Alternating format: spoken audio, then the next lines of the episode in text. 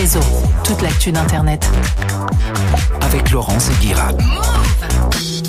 Aujourd'hui, dans Arnaque Crime et Putaclic, nous allons répondre à une question.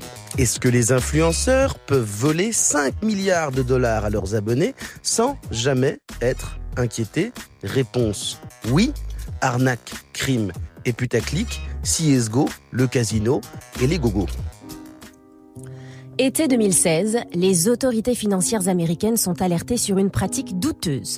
Le jeu vidéo Counter-Strike Global Offensive, ou CSGO, serait devenu un casino sans aucune licence pour le faire, ce qui est évidemment illégal. Après vérification, c'est vrai. Match truqué, paris en ligne, roulette virtuelle et des streamers qui jouent des sommes astronomiques en live sur des sites se basant sur le jeu en toute décontraction devant des dizaines de milliers de spectateurs souvent âgés de moins de 18 ans une mise en demeure est directement envoyée. Tous ces sites frauduleux de jeux sont forcés de fermer quelques semaines plus tard. Cela n'a pas duré longtemps, mais assez pour que rien que durant l'année 2016, la fraude s'élève à 5 milliards. Pourtant, personne n'a vraiment été condamné. C'est peut-être une des plus grosses arnaques impunies de l'histoire d'Internet. Pour comprendre, il faut revenir 6 ans plus tôt. CSGO est le jeu le plus compétitif du monde. Populaire depuis les années 2000, il prend une dimension gigantesque dès 2010. À ce moment-là, les compétitions officielles rapportent des millions. Mais un point de bascule est atteint en 2013 avec la création de la vente de skins, des images qui permettent de customiser ses armes dans le jeu. À l'ère des jeux en ligne et mobiles, les achats intégrés dans le jeu sont légion, mais CSGO, en proposant des armes personnalisées plus ou moins rares, va créer à cette époque-là un vrai engouement et la marketplace, là où on peut les acheter, ces armes, a un nom, le CSGO Lounge. Sauf que quand on mélange le jeu et l'argent, on arrive à une dérive problématique, les jeux d'argent.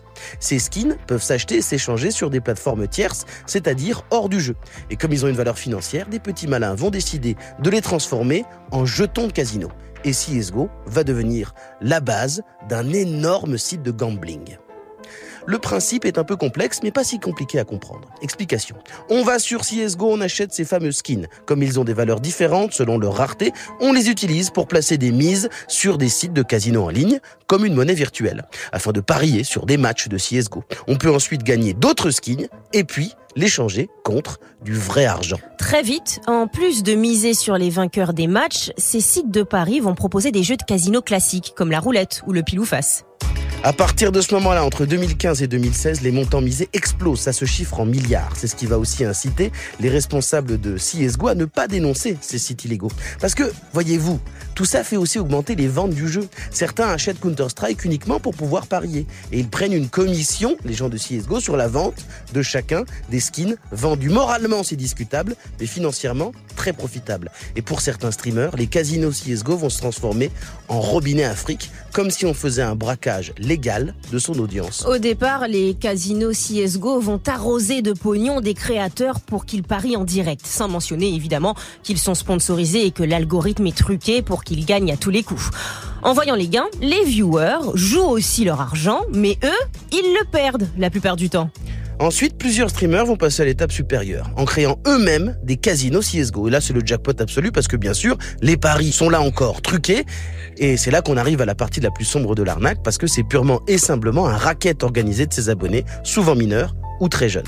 Trevor Martin et la chaîne The Syndicate, deux youtubeurs gaming, vont se faire choper la main dans le pot de confiture et vont perdre toute crédibilité auprès de leur communauté et de toute la sphère des créateurs YouTube. Mais ils ne vont jamais être condamnés. Ils avaient pris une précaution en mettant dans le règlement intérieur de leur site qu'il était possible de faire des paris gratuitement. Bien sûr, personne ne le savait, mais c'était écrit noir sur blanc en tout petit petit petit petit dans un recoin du site. Oh les bâtards mais un groupe va passer entre les gouttes. La plus grosse équipe e-sport du monde, le FaZe Clan. Un groupe de quatre gamers fondé en 2010 qui en 2016 est devenu la team numéro un au monde. Des mecs cool qui vivent ensemble, font des vlogs sur leur vie de millionnaires du web et sponsorisent des équipes d'e-sport dans le monde entier. Le FaZe Clan, c'est les, les Avengers du gaming. Et ils vont aller à fond dans le business juteux des paris sur Counter-Strike. Le leader de la team, qui s'appelle FaZe Banks, et ses des potes vont acheter une maison sur l'île caribéenne d'Anguilla. Ils vont graisser la patte d'officiels locaux pour obtenir une licence d'opérateur de jeux d'argent et lancer leur casino CSGO Wild. Et ça, c'est une boucherie. Leur audience se compte en millions et entre 2015 et 2016, ils vont engranger 200 000 dollars de chiffre d'affaires par jour. Oui, j'ai bien dit par jour. Mais lors de l'interdiction des sites en 2016, rien ne va leur arriver. Parce que dès le départ, ils ont fait un montage financier et officiellement, le patron de leur casino était un compte Twitter anonyme. Mais si on le sait aujourd'hui, c'est qu'ils se sont vantés de leurs coups dans plusieurs podcasts en 2020. Jusqu'à aujourd'hui, personne n'est allé en prison pour cette fraude qui a fait perdre plusieurs milliards à des jeunes pensant faire fortune, mais qui ont perdu tout leur argent de poche. Tout ça pour permettre à des influenceurs sans scrupules de rouler en Porsche. Et ce scandale CSGO est aussi une sorte de version 1.0 des arnaques aux crypto et NFT qu'on connaît aujourd'hui et qui ont explosé pendant la pandémie. Une bonne manière de rappeler que les influenceurs ne sont pas forcément nos amis et qu'il existe une manière radicale de monétiser son audience, tout simplement en lui volant son argent. Réseau.